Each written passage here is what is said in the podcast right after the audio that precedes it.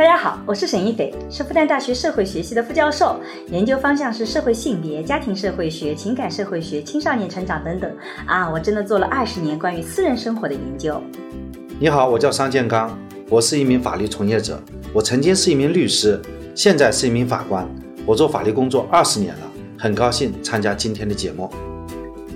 我们也是结婚二十年的夫妻，我们将会一起主持这档由新事项光之来处出品的播客。在这档节目中，我和沙老师将会以男女不同的视角解释这个时代的爱情问题，从社会学和法学的角度探讨与亲密关系、婚姻家庭、社会性别相关的热点事件。那也会参插一些我们轻松的夫妻的日常聊天。他们家是小镇的，和我们家庭呢是门当户对。嗯，得了吧，你们家农村的好吧？你们是小镇的嘛，有什么好鄙视的？小镇可以鄙视农村，所以。你这个人是我要罩住你的，就是说你嫁给我，你就是我的一个附庸，对，你就是我家当中的一个成员，对，不可能让你成为别人的老婆。我要改变你，对的，是。改变倒无所谓，就是说我很可能你怎么做，我都能包容你，对吧？现在你冒出来就说你要离开我。要离开和我之间的联系，这个呢是就是让我觉得很伤我的自尊的。我就不断追问他：“你真的觉得喝酒是跟工作发展紧密连在一起的吗？”其实一个人喝酒或者做一些错，比如说你抽烟，他背后是有需求。我们可以不让他做这个事情，但如果你看不到他背后的需求，你就没有办法改变他。小熊维尼不是就说了，嗯，对吧？就是真正的好朋友可以在一起。Do nothing，就什么都不做。一般的朋友是可以 do something，就我们可以去做好朋友，可以去做点事儿。大家好，我是沈一斐，我叫商建刚。今天其实是想要聊聊我自己参加《再见爱人》这档综艺节目的一些感受，以及对于婚姻里面一些问题的看法。实际上，这个话题是很多的朋友在微博、播客，还有呃 B 站都在艾特我，希望我聊聊这个话题。我不知道大家有没有看过这个《再见爱人》哦？如果看过的话，也非常欢迎你把你的想法放在评论里面跟我们来分享。觉得你这档节目吧，就是让很多人觉得，呃，这个节目还是一个比较轻松的一个话题，比较真实的一个话题。轻松不轻松，但比较真实，我觉得。比较真实是。看别人的八卦，就把别人的生活就演在你面前，对吧？嗯，其实我今年做了三档综艺节目，一档是《九零婚介所》，一档是《披荆斩棘的哥哥》，以及《披荆斩棘哥哥》的延伸节目叫《眼界》，然后就还有一档就是《再见爱人》。从参与程度来讲，其实。啊，再见爱人是我参与程度最高的。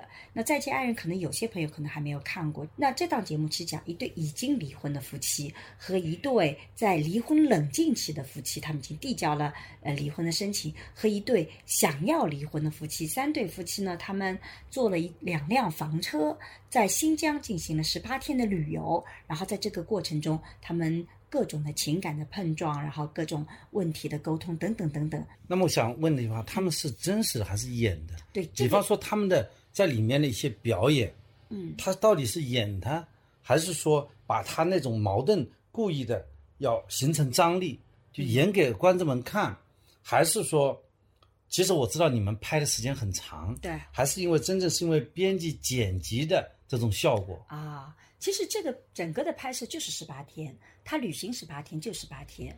那在早期的时候，比如说我加入到这个团队里做顾问的时候，做的第一件事情其实是选择什么样的嘉宾。所以你会发现，这三对嘉宾其实我们在选择的时候就是比较有特色的。一对是已经离了婚。其实，在我看来，他们的问题是没有爱情的基础，所以很多的朋友看《再见爱人》的第一集，就会记得我讲的，就说你不要高估对没有爱情的婚姻的容忍度。那这个里面叫张赫和郭柯宇的是这样的。那还有一对呢是呃童承杰和 K K 的。那这一对呢，明显就是出现很多底线的问题，要不要孩子啊这样的问题。还有一对呢，完全是沟通和交往方式的问题，就王秋雨和朱亚琼。所以其实，在早期选择的时候，是选择了比较有典型的。但实际上，这个剧本是没办法写的，因为我觉得我自己做大量的这种研究，我就发现，其实真实的生活要比剧本那要精彩的多。如果这个导演能写这么精彩的剧本，他其实也不一定要来参加综艺，他就可以写小说，他也成名了。所以其实是没有剧本的。但是呢，我们在做的时候呢，是让他们真实的发挥，设定的旅程。但是如果你真的就是自己随便旅行，你没有外部的刺激力量，他的这个故事也是不好看的。所以我觉得这个团队非常牛的是，他们特别擅长能把我的理论的东西变成一个实际的一个。呃，电视的效果，比如说我我在讲到这个，在心理学里有个叫吊桥理论，就是我们走在一座危险的吊桥上，其实我们是更愿意去表达情感的，我们很多的对对方的感觉是会。感觉自己是有相爱了，因为你在吊桥上的那种紧张，跟你遇到对面那个人的紧张，其实身体是不能分辨你这种心动和紧张到底来自哪里。所以呢，会有这样的一个理论体系，那他们就会去在景点里面专门找。大家如果看的话，真的里面有一个在悬崖峭壁上走走过，我看了这一集，还有还要走过一个吊桥，然后还要走过星星，所以其实是非常真实。这些所有东西都没办法设定，演员也不可就是你去验证了这么一个吊桥，不是验证。而是说，给一些外部的触发的力量，让他们会在这个场景里有真实的表现。在那个地方，就是我看到了，嗯，这个张赫和戈科第一次拥抱，对，而且那个戈科拥抱的时候，他的这个屁股是一直往外翘的，嗯，就是换句话说，他只是上半身跟这个张赫拥抱了，嗯，他其实身体又是非常抵抗的。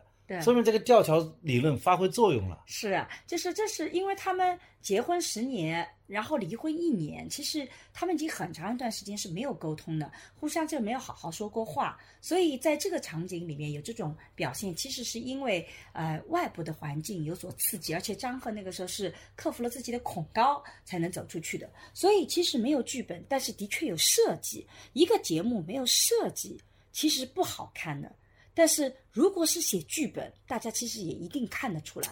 所以我自己在做这些节目顾问的时候，我就特别强调，你要相信我们的嘉宾，你只要让他真实的发挥，你只要给到他那些触发的东西，你就会发现就是会有精彩的东西出来。所以倪萍进去了，你会发现那一场也很有意思。然后杨迪进去了，然后后面还有付笛声和呃任静。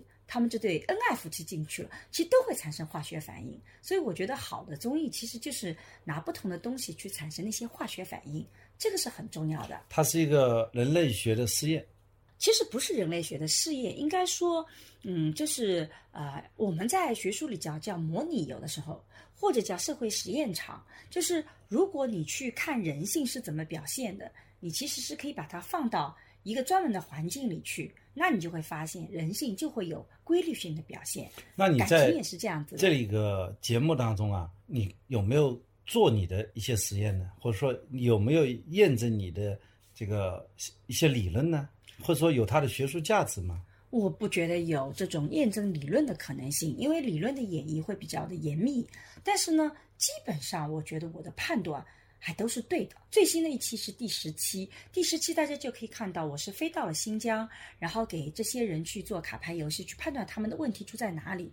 实际上我在去之前，只是大概知道这些人的特点，然后编导也跟我稍微讲了一下这几天的表现。其实你过去的时候信息是不全的，但是你需要在很快的速度。去判断他们的问题，所以其实我自己现在回过头来看自己，觉得是很冒险的，但是我自己是很自信的，就是我自己觉得所谓的规律就是基本上就是会这样子的，所以你一定是问题出在哪里，我是可以总结的，所以我自己觉得总结的还是很到位的，尤其是再重新去看前面的九期，回过头来看，我觉得还是。是合理的，就这些推断，所以学术是特别能帮助人的。所以我自己为什么会做社会学的爱情思维课？我特别想去传播这样的一个理念，就是因为学术一个最大的特点，社会学它其实是告诉你一个底层逻辑和规律，没有意外的话，基本上就是这么走的。所以它不是个验证，只是再次呈现。我觉得。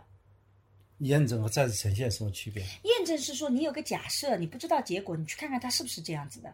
再次呈现是说，其实我们就知道是这样的。它只是就是已经被证明了，证明了无数次了啊！你无非是再去验证一次，没有你再去呈现一次，对对对，就是验证，就是说它只是一个假设，它只是个猜想，然后你要去验证它。学术上的验证它是非常严格的，它需要控制很多的变量，才能得出这个结论来。但是像这种综艺节目，它其实做不到那么严格啊。对，那我们再谈谈这里面一些细节吧，比方说像那个张赫和歌可雨原来，我觉得我对他印象当中也觉得有很多的疑问啊。嗯像他这样表现出来，就是说他们俩基本上是很少吵架的，嗯从来也不去干涉对方。嗯其实如果夫妻当中有这样一面，还是不错的。对的对的尊重对方嘛。嗯，而且呢，他们之间也是非常的呵护对方的。对的，我觉得他们应该是一对恩爱夫妻啊。嗯但是呢，他好像是就是没有办法沟通，他们俩就是都在反复的跟我们的观众讲我们不相爱，嗯。但好像从他的行为上来讲也看不出来他们为什么不相爱，嗯。所以说他们就不交流，但是呢，大家又很在乎面子。嗯。其中有一个情节啊，嗯。我就觉得像那个这个张赫就说，他郭柯和我的朋友在一起呢，他基本上是不理睬我的，嗯。基本上不说话的。嗯。但是呢，他和他自己的朋友在一起啊，嗯他话特别多。嗯我觉得综艺里还真正把这个场景抓出来了。嗯他好像这个张赫不在的时候嗯，他很很有主场的感觉，嗯反而张赫在的时候呢，他就非常的拘谨。嗯，这是刚刚一开始第一、第二集一开始的时候的状况，后面就放松很多。但是我回到你前面那个问题，就是他们到底相不相爱，这也是问我的人最多的一个问题。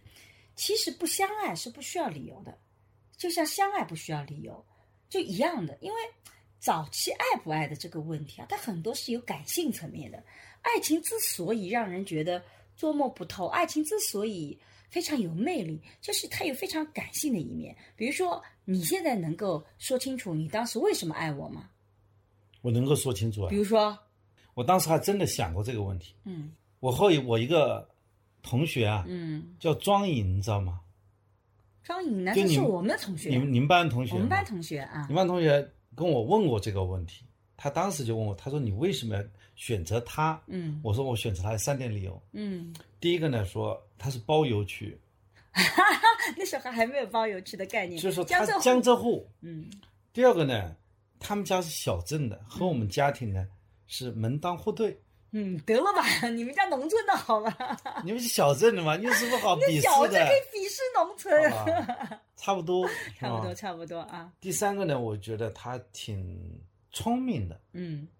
可是符合这种条件的女性很多啊，但是你仔细看看，在身边的当中，很多很多，符合这个条件的也不多啊。复旦还是很多的这。复旦是很多，但是我在我认识的复旦这个圈子你复旦，你因为在我认识的这个人当中 你，又呃包邮区，前提还在扣除上海。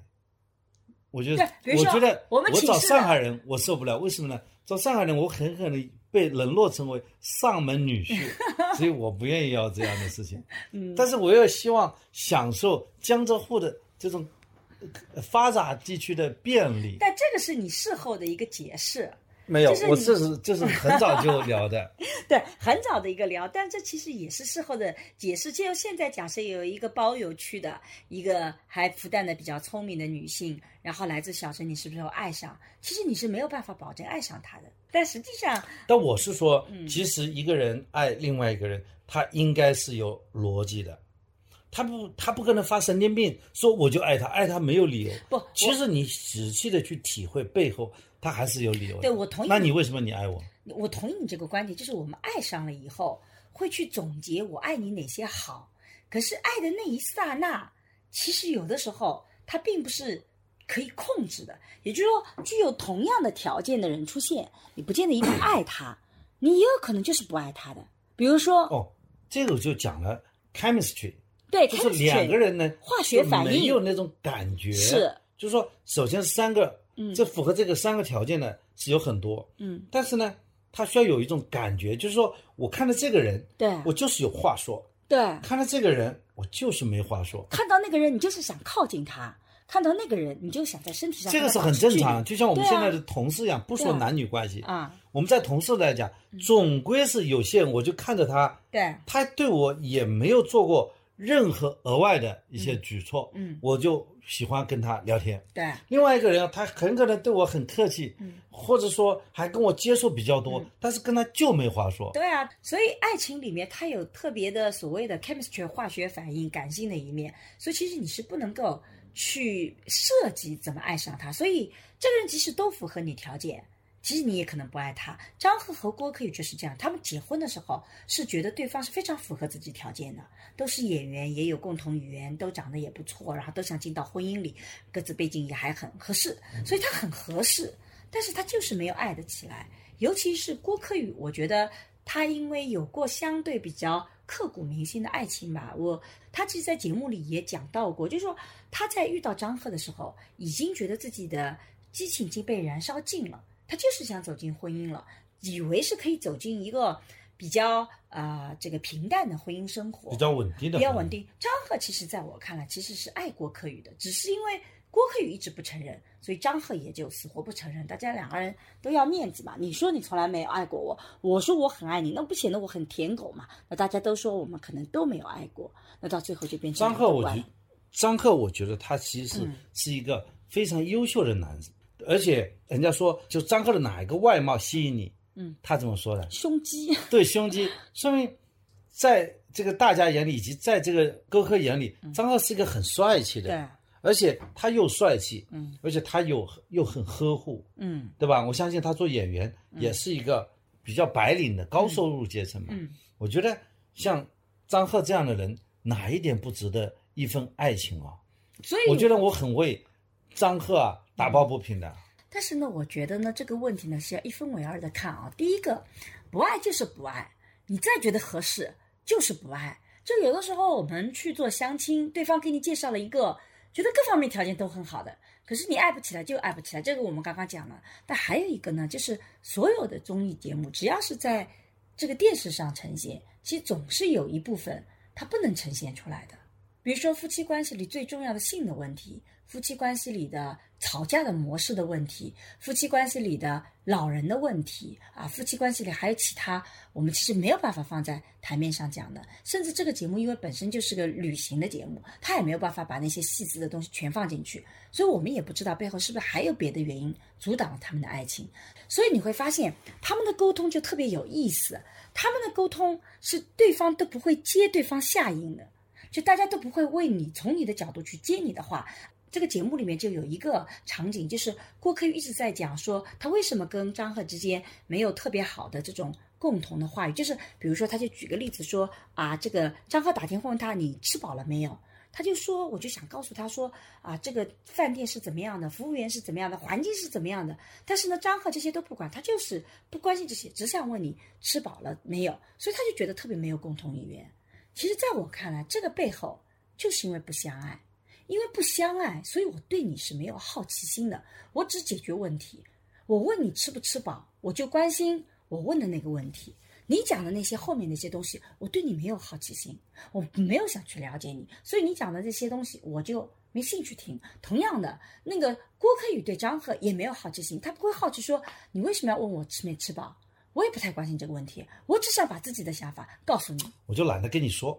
对，小熊维尼不是就说了吗？嗯，对吧？啊就是真正的好朋友可以在一起 do nothing，嗯，就什么都不做一。般的朋友是可以 do something，就我们可以去做些什么好朋友好可以去朋友是做点事儿比。方说这个好朋友好久不见了，我一定要去看看他，嗯说明我们是好朋友。嗯但是特别好的朋友那种 buddy 呢，嗯就是说没事没事就跑到他那里去坐着，两个人你跑到那里只要在一起就可以了。对，就是说你做你的事，我做我的事，没事下一次又要在一起，对这就叫真正的 buddy，就好朋友。对对吧？一般性的好朋友就说我们要约一起，嗯做点事儿，对做的比较有意义的事情，一起去看个电影啊，一起去吃个饭呐、对这是一般的好朋友。对我觉得夫妻啊，真正要进入到夫妻呢，就要进入到这种 buddy 的状态，就是说，是的哎，没事没事干嘛？没事就待着，你干你的，我我做我的，就大家就可以在一起生活了。对如果说我们在一起都要去。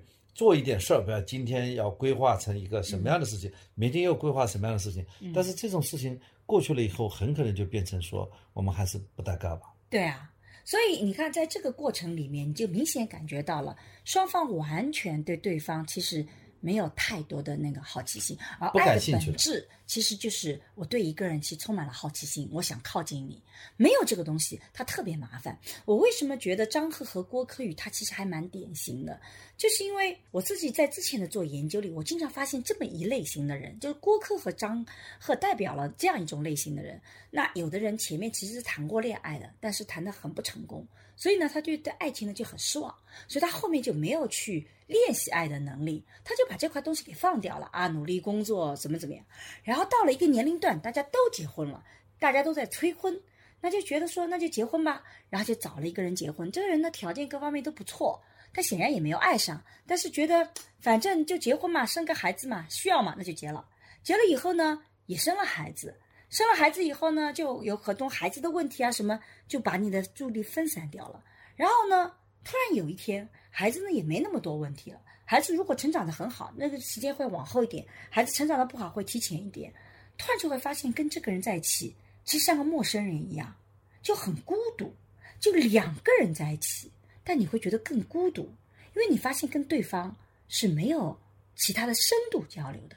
我们只谈今天孩子怎么样，孩子作业做完了吗？哎，你妈，你今天去看过了吗？你菜买了吗？这些都不是情感交流。然后他有一天就会发现自己特别的孤独。你要知道，两个人在一起感觉孤独，比一个人感觉孤独更孤独。因为一个人孤独还可以看看书啊，听听音乐；两个人你还不好意思，对吧？就是这个事情。所以两个人在一起，你感觉到孤独，这是一种深入骨髓的孤独。这个时候他就已经发现了，这个婚姻我开始不能忍受了。然后他会看到对方身上很多的问题，因为你不爱他嘛，所以你也不愿意为他去做调整，你也不愿意妥协，对方也不爱你，所以对方也不愿意为你做妥协和调整。那么大致在最后的时候，你会发现两个人真的看着互相嘛不顺眼，但你要说离婚吧，也没什么大的问题，对方也没有出轨，也没有家庭暴力，对吧？别人看上去你们家还特别恩爱，很和谐，那你怎么办？这就所谓的冷暴力是吧？也不是冷暴力，他也没冷暴力，就是双方之间真的就是没有那种共同的语言，没有共性，就没有相爱。所以这些人到最后的时候，其实出轨只是到了最后一个结果，它其实不是个原因。就离婚真正的原因不是在于出轨，而是前面就已经有很多问题了。然后到有一天有一方守不住了，好了，终于找到了离婚的原因，然后我们就离婚了。这种我们在研究里个案特别特别的多。我觉得其实不管是再好的婚姻和再美满的一个生活，其实你总是生活里有孤独的地方。所以这个是第二对朱亚琼和王秋雨的问题。就他们的一个问题在于哪里呢？他们的婚姻承载了所有他们的期望，就是除了就是挣钱以外，朱亚琼希望在呃王秋雨身上能够获得所有的被肯定、被关注、被满足、被快乐、被浪漫、被支持，同时被物质的这个条件很好。他希望在他身上获得，而这个呃王秋雨也希望朱亚琼能满足他这些，所以甚至他说不要有异性朋友，因为他所有对异性朋友的想象我都来满足。但实际上你会发现，你是永远没有办法满足一个人所有的愿望的。所以，当你期望值很高，想在婚姻里实现所有的时候，婚姻就变得特别的沉重，他基本上就很难做到。所以，你有的时候你有些孤独，他就不是通过婚姻能解决，你得通过外面自己去找人去解决。有的时候生活里的困境，他也需要外部的支持体系，并不是婚姻全能解决你人生所有的问题。我觉得老王和这个朱亚琼啊，嗯我感觉他们应该是其实是蛮蛮完全不同的人。对，如果他们沟通的好的话，他还是可以非常幸福的生活在一起的。对啊，他们其实也是某种意义上来讲，还属于很互补的人。你看朱亚琼那么的爱这个老王，嗯其实老王也非常呵护朱亚琼。嗯那朱亚琼有什么问题，嗯甚至外面的问题、家里的问题啊，这个出门带东西的问题，他都非常呵护朱亚琼。嗯或者说，他像一个爸爸一样。嗯，而这个老王呢，又能够感受到朱亚琼对他的那种甚至于崇拜，对，对那种一种依赖。嗯我觉得他们如果协调的好，是要协调什么呢？协调朱亚琼那么作，嗯协调老王这么样的一种冷酷，嗯对吧？如果把这两个问题解决了，他们不就是个沟通的问题吗？他们有什么本质性的问题啊？就记不记得在第一集里面有一个细节，就是啊、朱亚琼和王秋雨结婚的时候其实是没有结婚仪式的，所以呢，裸婚呃，不是不是裸婚，裸婚是指没有房子，没搞仪式呀，就没搞仪式嘛。然后他们就想在这里补一个仪式。然后朱亚琼就说到，曾经有一次他们他要求这个王秋雨拥抱他一分钟，结果王秋雨真的是掐着秒表，一分钟到了就把他推开了。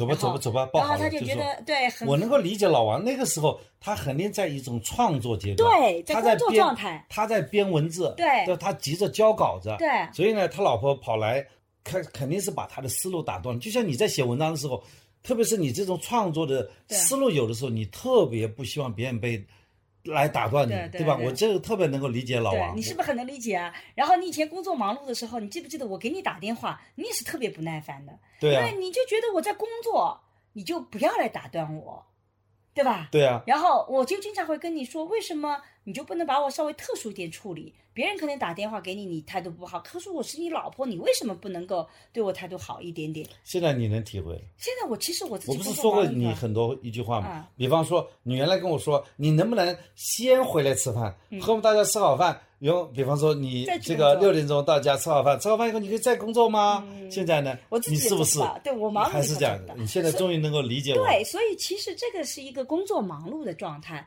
所以你看啊，你看的时候，你是不是会觉得王秋雨？其实你当时就说了，其实你很像有很像王秋雨的地方吧？王秋雨有像他的地方，或者王秋雨有他这样一种热爱工作的这一面，嗯但是王秋雨那种顽固不化不是我有的，他这个对你没有顽固不化。但你记不记得还有一个场景，就是呃，朱亚琼问王秋雨说：“我我今天漂亮吗？”然后王秋雨就表达他嗯，这个婚纱很漂亮。这个衣服很漂亮。你想想看，你是不是以前也是这么做的？我每次问你说我好看吗？你就说嗯，这衣服很好看，而且你还是加了重点的，记得，吗？但是我觉得这些呢都不是一个关键问题。嗯就是说我们只能得出个结论说，老王不善表达。嗯，他不善表达，不等于说他不爱你、不关心你。他爱你、关心你的，但是这种爱和关心，王秋雨和朱亚琼最大的核心问题在于哪里呢？就是我讲的新旧脚本，他们的爱情脚本完全不同。我其实，在讨论的时候，经常是会给很多的女性去解释王秋雨为什么那么做啊，以至于有人觉得说，我好像更偏心王秋雨。其实是因为我在日常生活中实在是看到太多像王秋雨这样的男性。其实女性你有的时候不得不面对男性的这一面，他的爱情脚本是什么呢？我们讲的是个旧脚本，它是个完全男主外女主内的这个脚本，它是一个家庭主义的缘分婚姻的。这个爱情脚本，如果大家听过我的社会学爱情思维课，就会很清楚知道我的爱情旧脚本是什么。所以在那个旧脚本里，每个个体不重要，重要的是完成角色。妻子怎么做，丈夫怎么做，王秋雨对自己也都不是很友好的。他只是要去完成这些角色，然后做爸爸要做到怎么到位啊？他所有都是角色，然后家庭利益高于个人利益，他整个都是那个爱情的旧脚本。而朱亚琼代表的是一种爱情新脚本，在乎自己个人感受，觉得爱情要有激情，要有仪式感，要有里面很多都这都是新脚本。当新旧脚本在一起冲撞的时候，如果我们能够互相欣赏各自的差异的特点，比如说旧脚本有些好处，这个男性会特别有责任感。他会把挣钱这些事情都完全看成是他一定要做的事情，而且他会把你照顾得很好。如果你能去欣赏他，而又能够去理解他这一块，去慢慢改变，那就慢慢成了像你我这样的夫妻。那如果王秋雨能欣赏到新脚本带来的乐趣，他其实也意识到了，他说我的快乐都是朱亚琼给我的，那你也不要去鄙视他这种新脚本带来的不稳定，然后比较的活泼，甚至有的时候也比较幼稚。如果互相能欣赏。那这个问题就变成好的，但他们的问题是互相不欣赏，所以那天我们在做游戏的时候，我就发现他们两个人，王秋雨喜欢朱亚琼，说她就是很快乐、很感性，经常那个。对，然后朱亚琼喜欢王秋雨，是因为她觉得归纳能力逻辑很理性，很强。但是他们各自很不喜欢对方的这点，也是这个。朱亚琼永远在抱怨王秋雨，对吧？他就很很好像很冷漠啊，不了解自己的，这是要拥抱要那个的。按照你的以前的说法，就是拥抱个十分十秒钟都已经很长了，何必要拥抱一分钟呢？你看理性的人就觉得拥抱嘛，拥抱就可以了，他没有觉得要有里面要有这么长的东西。那对王秋玉来讲也是这样的，他就不接受他的那一面。所以我们在社会学爱情思维课里专门有一个模块叫差异，就是很多时候这个你其实喜欢跟恨都是同一个东西。你怎么去看待那个差异，这才是长期关系的更重要的。所以他们两个人其实差异极大，就像那个郭柯宇和张赫，他们每次都说他们差异很大，他们把他们两个人夫妻的问题归结为两个人差异很大。可是，在玩我们令人心动 CP 的这个卡牌的时候，他们的差异最小。他们差异很小，他们每一道题几乎都是一样的。我就问他们，你们差异在哪里？因为这些答案都是他们自己拿出来的，他们自己也很吃惊。我们竟然没有差，其实他们俩差异真的很小，除了在生活作息上、习惯上不一样，对吧？其实他们差异没有想象中那么的大，反倒是朱亚琼和王秋雨差异是大的，对吧？所以差异大的夫妻，我们在爱情卡牌里你会发现，我把棋盘分成了蓝色板块跟红色板块。我记了笔记，在蓝色呢是现在的状态，红色呢是长远的状态。蓝色是初期关系的状态，初期关系；红色是长期关系。你在初期关系里其实寻求共性的，所以你越是一致，你能走得越快越好。但是在长期关系里，你会发现你是要互补的。就是大家都要有不同的点才能做分工啊，比如说两个人都不喜欢洗碗啊，那就没办法做菜了。但一个人喜欢洗碗，另外一个人喜欢炒菜，那你就可以分工合作。所以恰恰是差异才能够让长远走得更好。所以你在这里面怎么去看待那个差异就变得很重要。他们两个是很典型的，就完全不能去站在差异的视角，总是站在自己的立场。他们两个都是这样的，完全站在自己的立场去评价对方跟我不一样的东西。那个不一样的就变成是不好的哇，那这样的话婚姻就很难走下去。所以我在这里不是说王秋雨这样的人好或不好，我也不说朱亚琼这样的好或不好。我们社会学不做价值判断，我们只是告诉大家说，如果你遇到这种情况，怎么做是让双方更舒服的？我觉得这才是核心的点。王秋雨是男主外女主内，这个大男子主义，对吧？对，能够把朱亚琴给压下去。对，反正把他压下去，反正你就。这种个性的东西，对，全压下去，就压下去，这个家庭也是稳定的。对，他现在问题是，朱亚琼提出离婚的，不是王秋雨提出离婚。对呀，我觉得王秋雨这个人不会提出离婚的。对他不会，因为他的家庭模式是婚姻是不能失败的，缘分婚姻一个特点就是是长久的，他永远不会去提出离婚，他也不太会出轨。所以你知道你这个人是我要罩住你的，就是说你嫁给我，你就是我的一个附庸。对，你就是我家当中的一个成员，对，不可能让你成为别人的老婆。我要改变你，对的，是。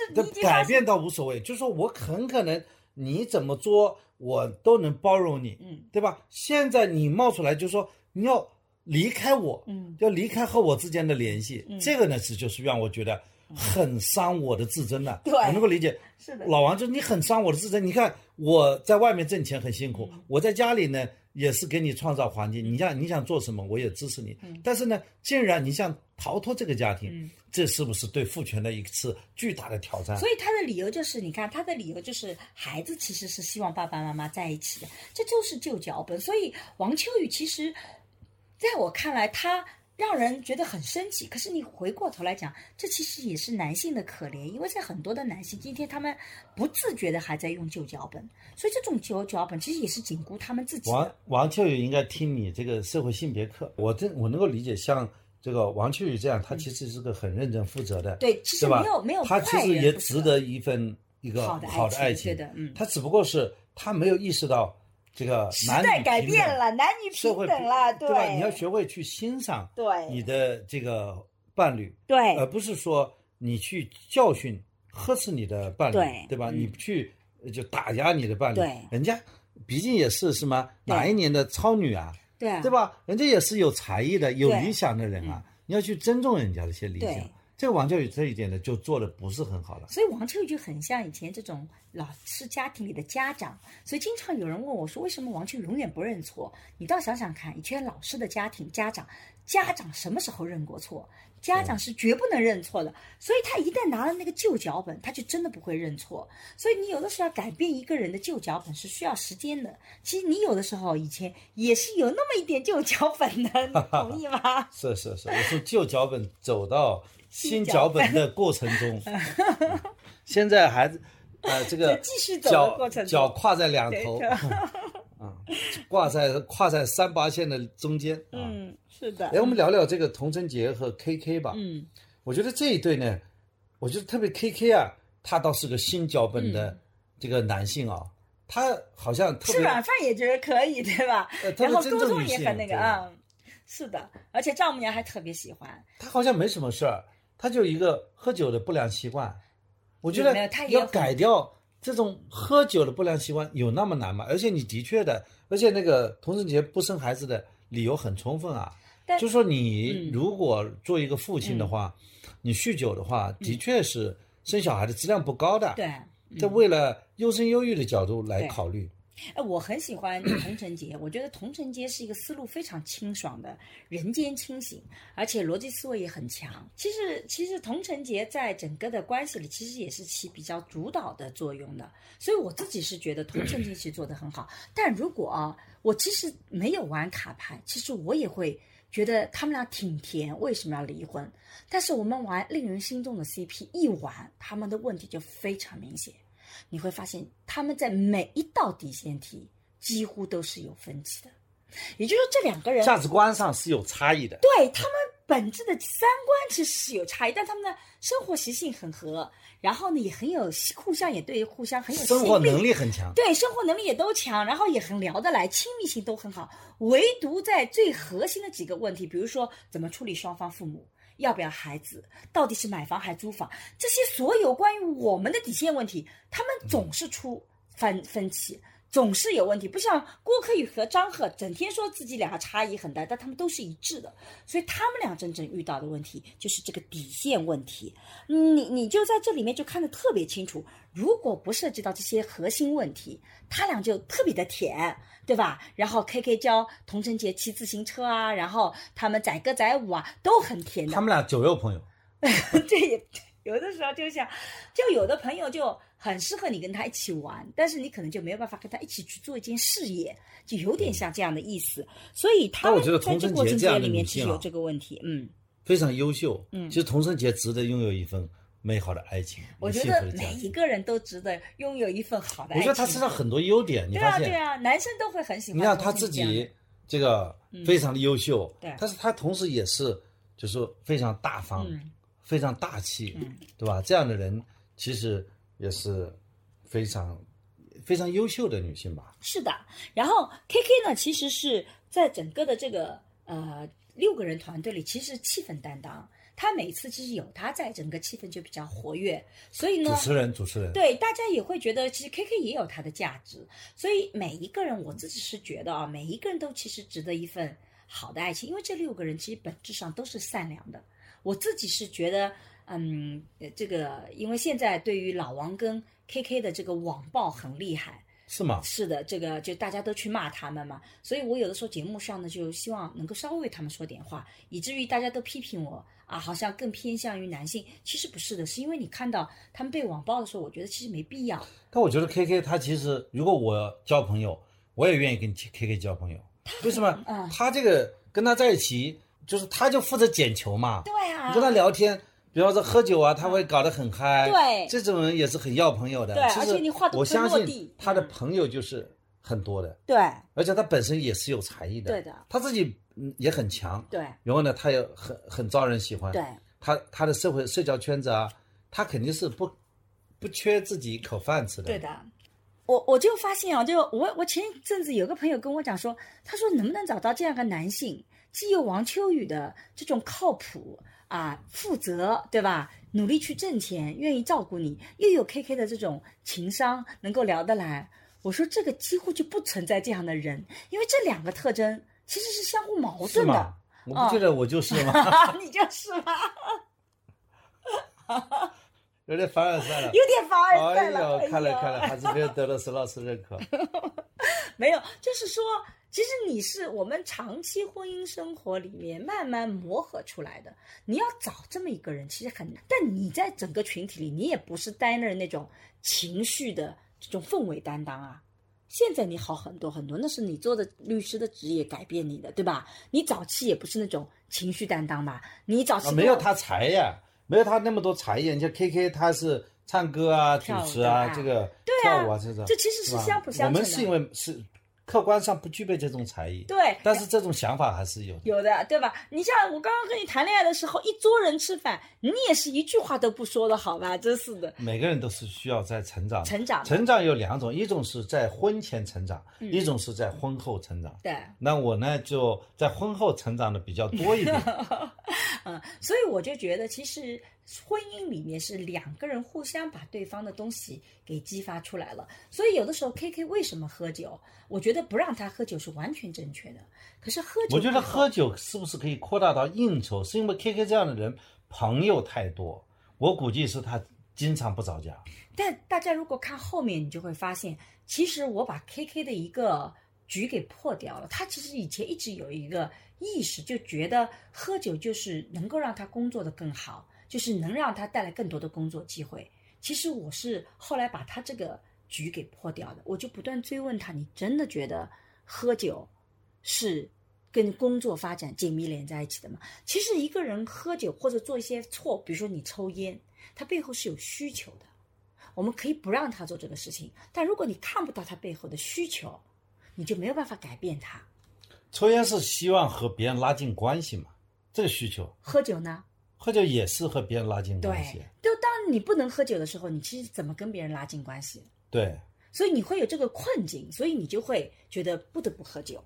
但如果你有一天发现，其实你有别的方式去拉近关系，你有别的方式去解压，客观来说解决喝酒的问题。没有别的方法。你看看看，我现在为什么不抽烟？是因为我现在没有这种需求跟别人拉近关系，对明白吗？啊，这还是需求决定了。对，但他其实也可以找到自己的就是工作里面更专业的方式。我讲的是，你要和别人拉近关系是没有别的方式对但，你你需要改变的是认知，你没有必要去和别人建立关系，建立你需要去建立你自己的专业、对你的品牌、对你的这个市场的排名，对这样的话你才获得机会。对是要改变获得机会的方式，而不而是去建立关系的那种方式。同样话要讲清楚。对，同样你们男性是不是也可以改变一下拉近关系的方式？我们女性就不太用喝酒这个方式，我们可以聊八卦。你们男性就老是喝酒，哦，看年龄的。看年龄啊。比方说，像现在到我们这个年龄，拉近关系也有很多方式，嗯打电话，就说连茶都不喝，就俩人在那里聊啊，打电话，就聊天嘛，谁跟你打电话？互？相聊聊天嘛，就是连见面都懒得见面了，还喝酒不喝了，人到因为中年已都经伤不起喝一点就醉了。呃，就不行了，嗯。所以这个里面，我们其实有的时候讲，呃，喝酒啊等等啊这些方面，其实都是背后是需求的。即使你没有看过《再见爱人》，我也很希望听我们播客的朋友能理解我自己的这些这个目标吧，或者我的用心嘛。我其实不是去评价好坏，我们社会学特别做的事情就是把背后的逻辑给你理清楚。我把 KK 背后的需求理清楚，并不意味着我赞同他喝酒，我也不是觉得喝酒好的，喝酒就是不好的，只是。你需要知道背后的原因，才能更好的解决问题。单纯的指责说这个人就是个渣男，他不解决问题啊，除非你不能接受，除非我们找到一个特别完美的人，这也很难哦。所以这是我觉得 K K 这对出现问题。所以 K K 他们玩令人心动 CP 的时候，那是我第一次跟他们见面，对吧？我也是很吃惊的，就他们看上去如此的最甜，但却是底线上是这么多的我觉得吧，嗯像童振杰他本身是很有能力的，嗯在 KK 如果在事业上，就说要么自身的再发展一把，嗯或者说夫妻俩给他一些指导一把，嗯他会变得是一个更加圆满的一个家庭。哎，你这个提到了一个非常重要的一个话题啊、其实感情跟外部世界是紧密相连的。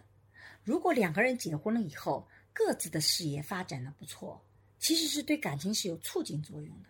但如果两个人里面有一个人感发展的特别不好，或者两个人都发展的不好，对感情其实是有伤害的。这当然了，你想想看，如果你物质极大丰富的时候，那我吃两口饭，给你一口饭吃。你如果说我一口饭都没有，那你肯定也嫌弃我，这也表现不好，那也表现不好，不是不是？不仅如果说你自己吃饱了那你我我做的差，那也可以理解。如果两个人都是捉襟见肘的话，那肯定是即使是满足了富足条件，其实依然是有影响的。就两个人之间，他其实外部的这个认识是会对内部会产生，但背后也是个认知，就你怎么看所谓的事业成功和发展。有的人会把事业成功发展直接等同于挣多少钱，有人会把事业发展等同于权利，但有的人会把事业发展看成是我在这个岗位上能不能够满足这个岗位的需求。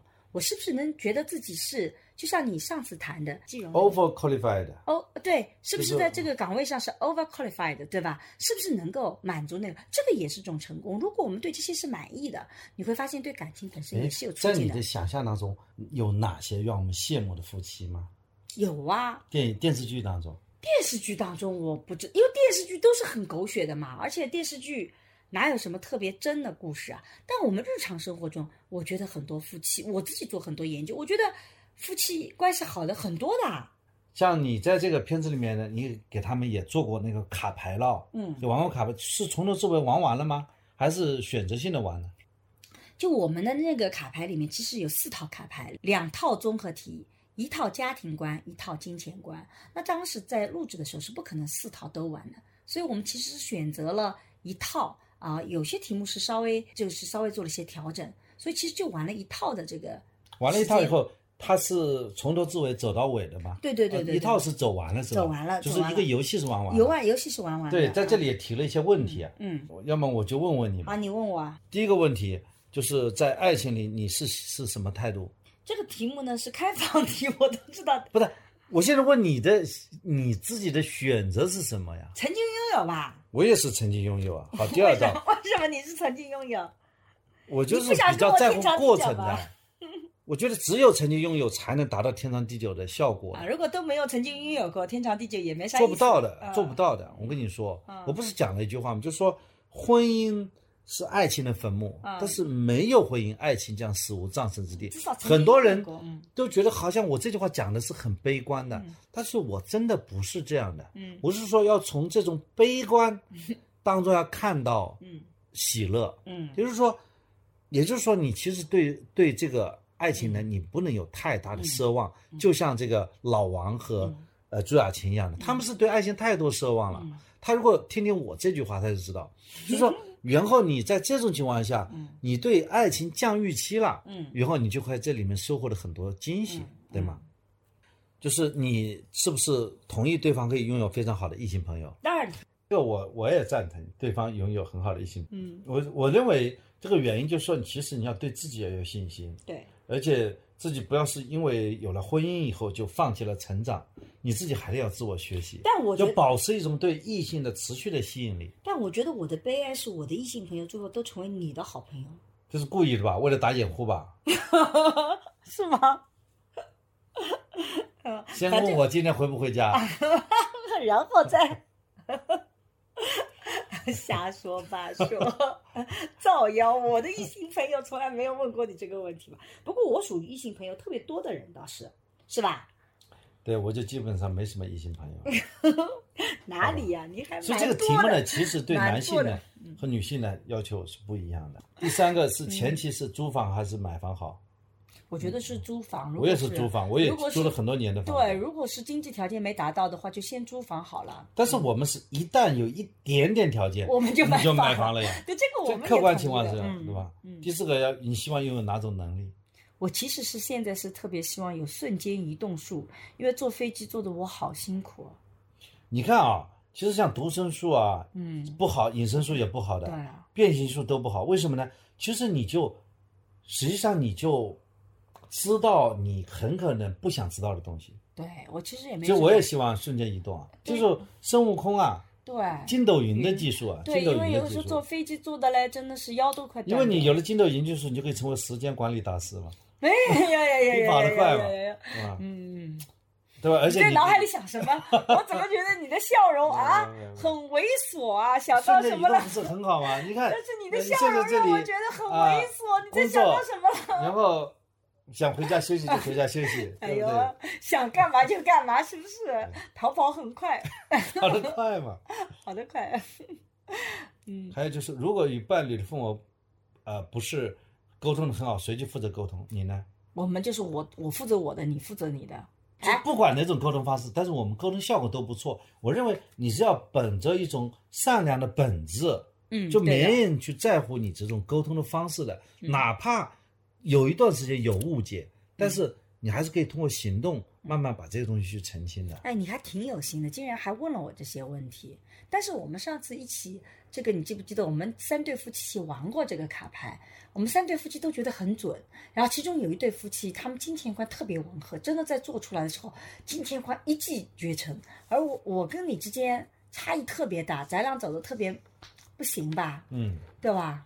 我们也但我觉得还是要，就说磨合，嗯。这种磨合呢，我我把它看完了这个节目啊，包括跟你今天和你做这个聊天呢，我我有几个感受啊。嗯。第一个感觉就是，嗯。就是爱的前提条件，嗯。就是说你人肯定是世俗的人，嗯嗯。你生活在这个社会当中，你肯定是希望和一个能够和你旗鼓相当那些人嘛，嗯，这是第一个是前提条件。对第二呢，要有 chemistry，就是你要对他有感觉。对第三个呢，你还得要有会去经营，去对，经营这个婚姻。这里面就包括去完善自己，嗯也包括去理解对方，嗯也要学会去帮助对方。嗯我觉得这个里面是有很多的这个一箩筐的东西对要去讲的。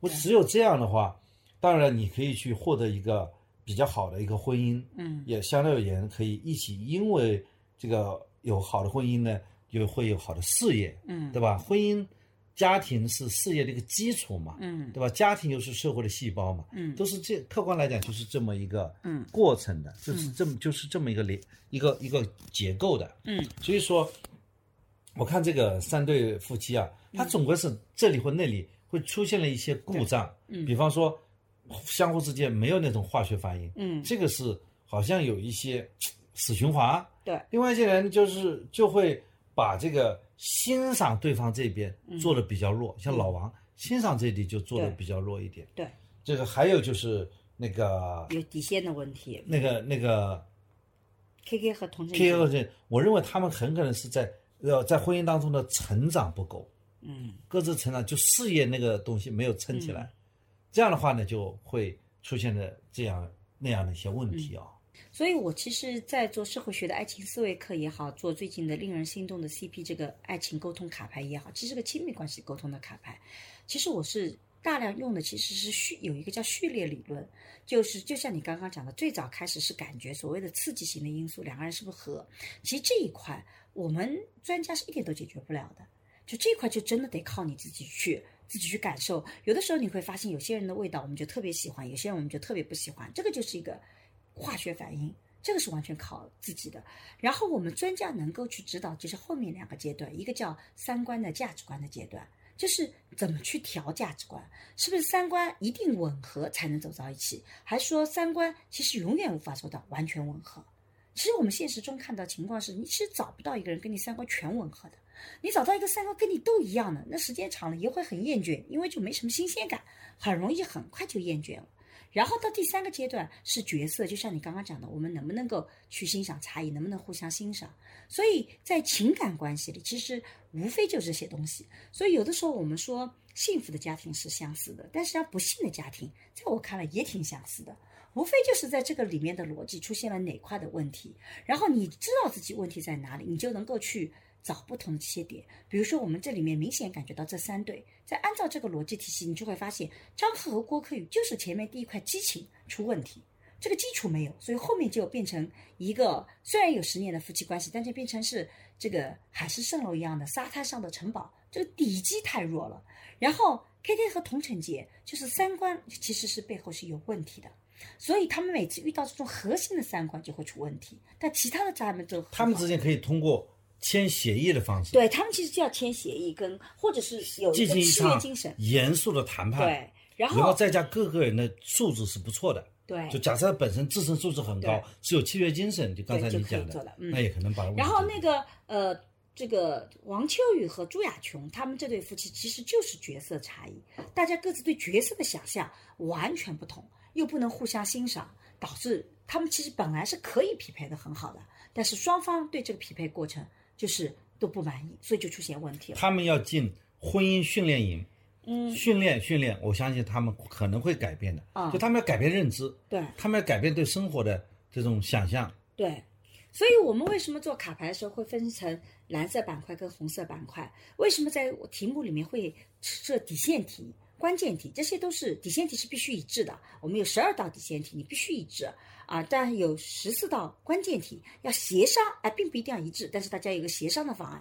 然后有三十多道是差异题，差异题就是这个角色。其实有的时候一个人勇敢和鲁莽就是两个面，他不见得是要有好有坏的。然后最后是开放题，很多东西其实并不影响我们的关系。其实我们通过这样的设置，包括做这个综艺节目，我其实特别想把我这几年来做的家庭婚姻关系的研究、情爱情关系的研究，能够用更加实操性的方法，让大家能够看得到，能够呈现出来这些问题。这是我这几年一直在努力做的，包括在去参加这次综艺的时候，其实从挑选这些人到这个最后的这些。主线它一步步的出来，我觉得学术还是在我看来特别有魅力的，就基本上这个规律是不破的。即使你之前其实一开始做的时候是不知道到底会呈现什么样的，但是走着走着这条路就会越来越清晰。我觉得，所以这个还是非常非常重要的。所以有的时候，嗯，这个亲密关系的处理，其实背后的底层逻辑是个认知的调整。那无论是爱情课还是做这个卡牌，其实我都很希望帮助大家调整一下认知。你认知调整了以后，很多的问题就没那么严重了。我觉得爱情也好，嗯这个家庭也好，还是一门学问。嗯这门学问呢，所谓学问就有它的这个理论，嗯有它的这个实践，嗯对吧？嗯，这个里面还要去学习。嗯，是的，而且我觉得这档节目的观察室也是我觉得非常有意思的，就是嗯，我觉得我很佩服像孙怡、郭采洁、李维嘉和胡彦斌的那种共情能力。坦率地讲，我在录节目的时候，我跟黄志忠是一次都不哭的，因为对于我我来讲哦，就我实在是看到这样的婚姻故事太多了，然后有好有坏，我其实真的哭不出来，就是因为这几乎是我常规遇到的东西。你们是学者，他们是学者，演员，然后他们的共情能力真的很强，他们是真心哭。我们有的时候录制啊，他最后哭到真的就是不得不停下来，让他们哭一会儿再录，就他们真的是很容易共情。他们进入了。啊进入的，所以我但是我觉得我也很感谢他们这种感性的认识，因为他们有的时候讲很多东西，就会让我知道说哦，原来一般的观众最感兴趣的点是在哪里啊？原来大家对这个问题是有疑惑的。那个千泽呢是个很年轻的小男孩，他其实代表的是一个年轻男性的。这样的一个角色，当然，实际上他他被我们这样的人呢压的也有点吃力，就我们都很能说啊，所以要挤进来也不容易。但总体来讲，我觉得在观察室里面其实是有这样的一个氛围的，所以我们自己其实到后来的时候也是比较熟嘛，就是大概也会知道对方会是一个什么样的立场，所以我们还有一档衍生节目叫《猜不透的爱人》。也是我们观察室的人来做的，所以我觉得，其实，在整个过程中，其实每一个人在讲评述也好看片子也好，其实就把你的价值观、认知观，其实都会呈现出来。所以我觉得，人其实是可以找到很多的镜子，去看到自己的价值观。所以你也可以在看这个片子的时候，去谈你的想法。你其实不断的去整理你的想法，你不要把跟你不一样的想法就看成是不对的，或者是有问题的。恰恰我觉得像这样的节目，就是给你提供一个镜子，它没有对错，只是让我们看到了多样性，让你看到了在多样性里你是什么样的一种类型啊。但是还有别的人有不同的多样性，他也有不同的这样的说法。其实我觉得这一点是特别重要的。哎，你们每次在观察室里面这些人叫催更团吧？对，我们催更团，对，我就看了一那个维嘉说，嗯我们是催更团。对啊。你们聊多长时间了每次啊？啊，我们其实每次聊的时间还蛮长的，就是比比剪出来要长很多很多。但是其实嗯不见都能剪得进去。但其实我觉得我们观察室这次的观察室真的，如果我你们聊的也都非常真实啊。哦，而且我们聊的有些东西聊得很深的，整个的现场的那些来来往往是非常有意思的。那你是不是和黄子忠在连麦一起给他们上课啊？对他们经常会有这种感觉，就是他们要拿小本本记。有的时候我就会做老师，的确会有那种教育人的口吻，我自己有的时候也会在反思。但是这个职业习惯其实还是很难改的。这里面简直一句话，嗯魏加的一句话，嗯，他说我们都急哭了，说 说不出观点，是这种状态吗？呃，魏佳是个特别可爱、很真性情的主持人。这次主持的时候，我就觉得他其实真的做的特别特别的好，哎我觉得很平衡他然后又能够方方面面照顾到，然后把话头避得非常漂亮，所以我觉得对，得我觉得他这次好像蛮担当的，很担当啊，就是还有一种嗯，他不是那种大哥的角色，对但是他就是一个比较有亲和力的，穿针引线，大家做得特别就好，嗯。也会比较认他的这种领导力。是的其实他还是有领导力对的。然后胡彦斌呢，这次蛮让我意外的，就是他的那种洞察力非常的强。呃，挺会讲的。对，虽然道理都懂，他自己还是解决不了他自己的问题，但是他把问题是看得很明白的啊、对，其实他发现他做综艺的能力还是挺强的。对，然后郭采洁跟孙俪特别可爱，两个人特别感性，然后经常会代表一个立场，所以我觉得他们两个也都是挺好的。就是整个制作团队他们的内部关系大概有多少人啊？是非常好的。我去新疆的时候，看到那个团队有两百多人，是个非常庞大的团队，而且整个团队都非常敬业。其实那个经常是晚上作业，所以是非常辛苦的一件事情。但是这个团队是分工非常有序的。然后我就觉得，呃，像我很多的跟我接触的那些小朋友们就特别可爱，像我自己的个人 PD 满满就是一个呃很温柔的一个男孩子。就经常会问沈老师，你的想法是什么样的？就这样子，我觉得挺好的。然后像肉肉啊，还有执行团队，还有执行的那个导演团团啊，这个他的真实的姓名应该是涂涵，他是总导演，他其实执行是特别到位的。我发现他看上去很年轻，这个团队整个看上去都很年轻，但是在现场这种调度跟执行非常的到位。拍录像的嗯人是不是特别多？拍摄下很多，所以比如说为什么有的时候，呃，我们会觉得像朱亚琼她啊突然间突发奇想想奔跑，我们会观众们会觉得说，哇，这个朱亚琼特别的少女心啊，特别的自由，我也很想这样自由。可是我们在现场是看到摄影师根本没有做好准备，摄影师扛着机器也必须奔跑。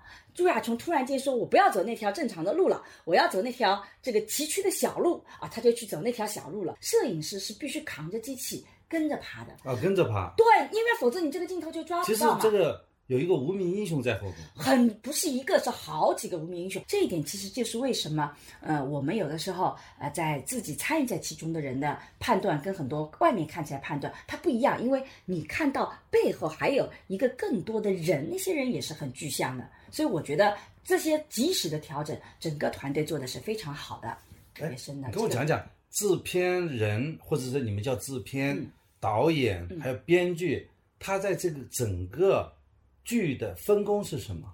谁负责什么？谁负责什么？其实我也不是那么的了解啊，因为我其实只是做这个内容方面。谁是老大吧？听谁的？刘乐是老大，整个这个节目从整个的架节目的设计、策划到最后的这种落点，制片人是最最核心的那个人员。可是我第一次见到刘乐的时候，她非常颠覆我的想象，她是一个非常漂亮的、时尚的年轻的姑娘。可是看上去长了一张很可爱的娃娃脸，我觉得她有点像阿 U，我不知道大家知不知道那个韩国的那个明星 IU，就是那种很可爱、很漂亮。然后她其实是原来是做湖南卫视做民生新闻出身的，然后在快乐大本营做了十年，最后出来这个《再见爱人》是她的第一个综艺，就她自己负责的第一个节目。所以他是他之前其实没有负责节目的这不走寻种经验，常路的。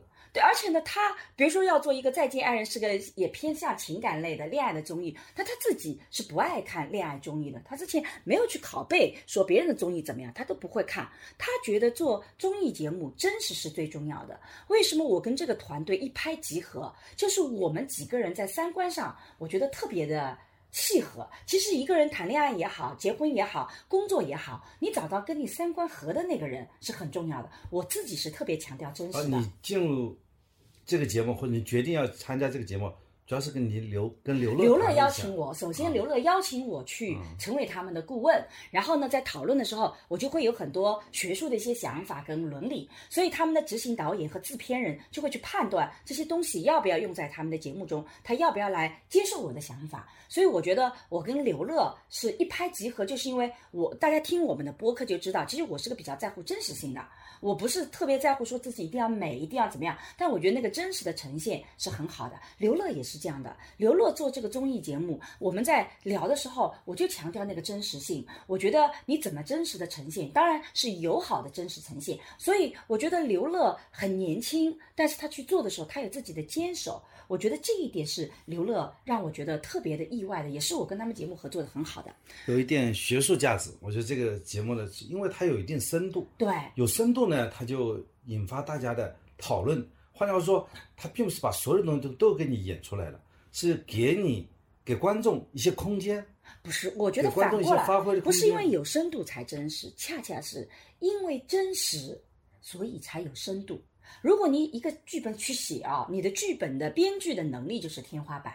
可是如果你真实的生活，生活才是那个天花板。哎而刘乐还有一个很大的能力，就是他的文案写的极好。我在最后看成片的时候，就看到有各种很漂亮的文字，这种文字既很漂亮，又很戳中你的心，但同时又非常的到位。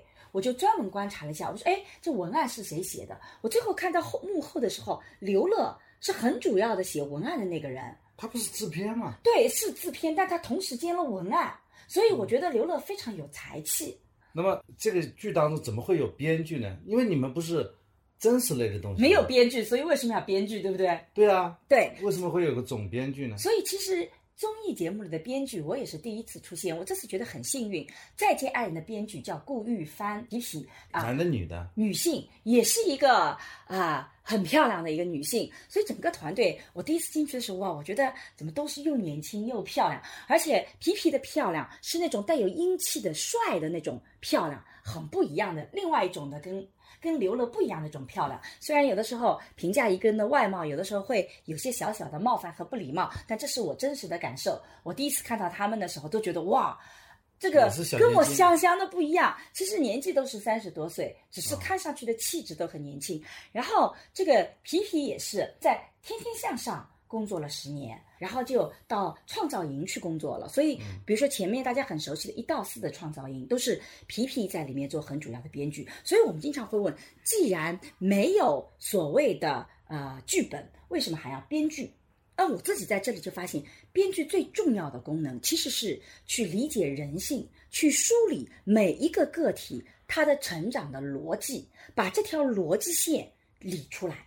也就是说，你有大量的素材，你会有很多 A、B、C、D 可以选择的。那你哪些选择？选择的背后其实是有一条非常主要的人物的成长线。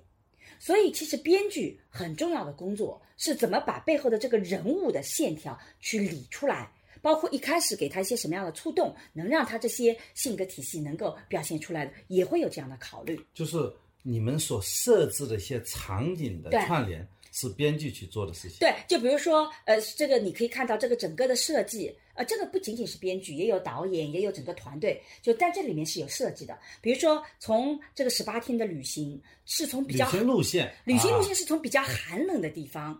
走向比较温暖的地方，编剧会去跟这个人物不断去聊，你的想法是什么样的，你的遗憾是什么？比如说朱亚琼这就有遗憾，就是说编剧在聊，编剧聊出来说，哎遗憾，说我没有过一次这样的仪式，对吧？好，那么这个编剧就会在节目里面去满足你这个想法。然然后看你会怎么呈现。然后 K K 一直很想教童晨杰去学自行车，但一直没有实现。在节目里大家就可以看到有一个地方，哎，在条件允许的下，他就开始教他学自行车啊，童晨杰还学会了。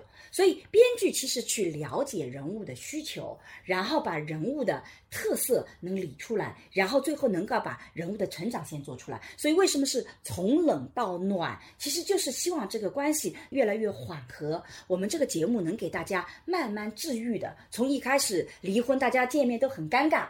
怎么能一点点温暖起来？你看，这背后都是有设计在的。所以我觉得这个编剧对于人性的理解和把握是非常难能可贵的一个能力。所以我觉得一个节目好不好，其实最主要是人。就算你把这些东西全部复制，你人不到位，你人的能力没有这个能力，你会发现这些细节稍微差一点，失之毫厘就差之千里。就你其实人是非常非常重要的。所以我其实是觉得这两个人真的是给我印象特别特别的深刻。哇，我觉得能够这么样子的。去呈现这种细节，尤其是我自己有很多的学术的东西，他们能快速的理解，并且能够去变成一个实际的一个设计，并且在执行的过程中能把它落实到位，然后到最后的时候能够最后的能够呈现出来这样的效果，这点其实是特别特别不容易的。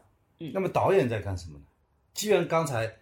这个编剧这个这样编这样编，然后怎么演就是让导演哦，导演有很多的执行的工程，导演能不能执行到位是很重要的。就是把编剧编的那些桥段，导演要把它在编剧没有现场。编剧没有编桥段，编剧只是说这个人性是怎么样子的，然后我们要可能要怎么去设计，我能把这个人物理出来，而导演就要掌控现场的所有的情节，从灯光到画面到各方面。你要知道，人其实受各种方面的影响的。我我们听明白了，导演主要是在现场的，嗯，这个把通过他的指挥来。来把这种拍摄的效果又场景化展现出来，对吧？让摄影师能够捕捉到好的一个镜头，对吧？嗯，还有什么印象深刻的体验吗？然后呢，我们在庆功宴上，我觉得有特别有意思，就是因为你会发现这档节目虽然非常的好看，评分也很高，也很爆，但它没有赞助商。在这种情况下，最后还是决定做了。所以我觉得这档节目出来，其实。我们在觉得啊很成功，然后这是十八天的旅行。其实真正要出来每一个节目，真的特别特别的不容易啊！这个也是我我对芒果 TV 这样的一个平台会比较有好感。我觉得那种社会责任感，愿意去勇于尝试，就是一个呃一个平台一直保持创新很重要的一个能力。但是我觉得很有意思的一点是，就是呃，其实大家会呃经常在弹幕里面就劝大家分手，而且不能想明白 KK 为什么。跟童承杰在一起，觉得童承杰为什么还要 K K，对吧？K K 也没什么不好啊。对，但是我其实是特别想跟观众朋友们讲，你想想看，我们都觉得童承杰很厉害，也很聪明吧？那他选择 K K，他一定有他的道理的。你作为一个旁观者，你觉得他们有问题，是因为他们的具体的生活，其实你并没有参与到其中。他们的痛苦你不知道，他们的乐趣你也不知道，所以我自己是经常觉得你要相信主体身份，就是童承杰选择 K K，K K 身上一定有优点，K K 选择同城姐也一定有选择的理由，所以他们两个成为夫妻一定是有理由的，而不是觉得啊我童承杰你就马上分，我觉得那一种的倾向性其实是很奇怪的，因为你既然觉得童承杰很厉害，你就要得相信。呃，至少我在看了这三对哦。啊。我不会劝他们分，我觉得他们三对都可以，包括郭柯和张赫，张赫他们也能够成为很好的夫妻的。所以大家其实是要去理解，要开点脑洞。你要开点脑洞看东西，要看它背后的逻辑。你你不要对自己觉得判断那么自信。你其实有的时候去看看他们最近的人是怎么看的。我自己很多判断也是通过他们最近的人去判断，看他们可能的问题在哪。我觉得那个是比较靠谱的。但我看到弹幕上一似的劝分、劝分、劝分，其实这些都是不成熟的表现。没有，不是说不成熟，而是我觉得。把问题太简单化了。我一直觉得，所谓的婚姻的成长，不是分就解决问题了，不是分就成长，不理性，而是你要在背后看到问题到底在哪里。我们也是希望，就是我们身边的人更加理性。嗯，你不要在这个网上就是啊，看到一点不不满意就分手。嗯，分手能解决问题吗？但网络是劝分是一个这个习惯或者是个潮流，至少这不理性，这不善良。但如果你劝和的话，人们家就会觉得。你你你可能就是让别人在关在了婚姻的牢笼里面，会觉得你是有问题，你这个婚姻也并没有像你想象的那么糟糕。对我，我也觉得他们的婚姻也没有大家想象那么糟糕。对，其实最最糟糕的也不来参加节目了。对，就这真的，至少他们还有勇气，对，说好，自愿的来参加这一次节目，对吧？像这个朱亚琼说，我要分手，也要找一个分手的。仪式，对对吧？他说明内心里他还是比较认可老王的。是的，是的。老王呢，在过程当中，我看起来也很多对这个叫他去做这个动作那个动作，他这个五音不全也，在那里配合唱歌，说明他还是非常认可对方的，嗯，是是吧？？包括那个张赫，嗯，对吧？所以这样张赫好像在后来跟郭慧宇互动还蛮多的嘛。对，后面越来越甜了，就那个，所以到后面的时候，其实我是特别想讲，婚姻其实是中性的一个东西，它就是一个对爱情在今天的一个正式的承诺机制，但同时它也是个责任共同体和经济共同体在法律上，所以它其实比较中性的，好坏是你去经营出来的，经营的好，它就变成一个支持力力量啊，我们互相支持，一起很幸福。你经营的不好，它就变成一个互相伤害的机制。所以婚姻其实是看你怎么去做，这才是最核心的，而不是说婚姻本身是有问题的。以前的婚姻把两个人不认识的人非得要在一起生儿育女，这当然有问题。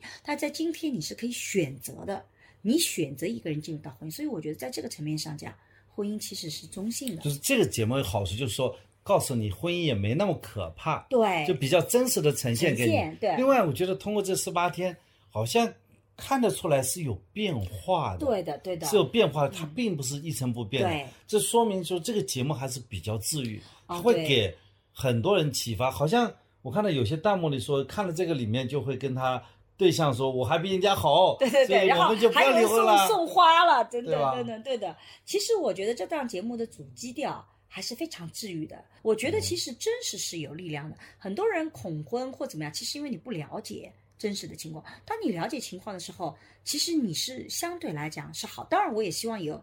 真实的夫妻生活，和好的夫妻生活也能展现出来。就像我跟桑老师，其实我们其实是给大家展示一个正常的夫妻关系。我们俩也有争吵，也有和谐的地方。我自己做大量的呃家庭研究的时候，我觉得三分之以上的家庭其实也都是这种状态。所以大家可以多去感受一下这种现实的。正常的生活，因为我们现在的爱情特别容易被影视剧跟社会新闻绑架。影视剧吧，甜到发腻，甜的一点都不真实；社会新闻吧，都是极端个案，一会儿嘛杀妻了，一会儿嘛，反正各种都是让你很可怕的。你要是被这两种东西吸引，你就会甜剧吧，你就会让你在现实生活中很失望，因为你发现你找不到对你那么好的人。那个社会新闻吧，又会让你觉得婚姻简直就是一个，简直是磨刀霍霍的一个屠宰场，你会更害怕。其实真实的生活，它有乐趣，也有困难。就像这三对夫妻，即使离婚了，他们也能在一起做同台表演，也能在一起聊天，但也有自己绕不过去的坎。我觉得这就是真实的生活，我们去面对它，去解决它。我觉得这就是。能够给人带来成长，这也是我认为治愈很重要的一个面。而且我真的是样非常感谢这六个嘉宾，因为这六个嘉宾真的很真实，也是非常勇敢的。尤其是王秋雨，其实他是非常真实的，他每一句话都在说真话。所以我也经常问身边的很多朋友，就我们都不喜欢王秋雨，可是你会发现王秋雨就是真实表达他的想法，虽然他他想法都是错的，但他一点都。不会去拐弯抹角，或者不会去掩饰自己错误的观念。很多人是会觉得我自己有这些想法，可能你不认同，那我就换种说法。他不是的，对，从他这一点来讲要每一个这个嘉宾都值得尊重。是的就是说他把他自己放在摄像头下，他还敢说真话，对，不是所有人都做得到的。对的，所以这六个嘉宾其实非常勇敢的六个嘉宾，他们其实是真的抱着说我十八天能不能够去有一个答案啊？像张赫一个答案就是问你郭可以到底有没有爱过我？到底爱不爱我们到底对我们俩婚姻到底出什么问题了，对不对？我们到底有没有心动过？他一直有这些问题，而呃，K K 和童晨杰就是想问我们的婚姻还能不能持续？我们到底要不要孩子？你的喝酒问题怎么解决？他真有诉求。而王秋雨早期来就是想要来追回朱亚琼的，只是到后面的时候，他发现也追不回来了。所以他们后面的关系反倒在第十集开始，你会发现第九、第十集开始，他们就关系越来越和谐，因为王秋雨开始放掉原来的模式，他变成说：“你朱亚琼，我已经发现不可能再把你追回来，你也不再是我妻子了。”这个时候你就会发现他放松了，他不会对他再有各种各样的要求了，反倒他们俩关系好了。你这算剧透吗？没有啊，第十集已经有这个已经放了啊是吧啊所以你会发现，其实这十个人，这这六个人，其实非常真实的去呈现，他们是真想解决问题的。所以我觉得这档节目最大的特色是真实，啊，但是它最有力量的，其实也是那个真实所带来的治愈性。所以我是很感谢这个六个嘉宾，真的是非常勇敢。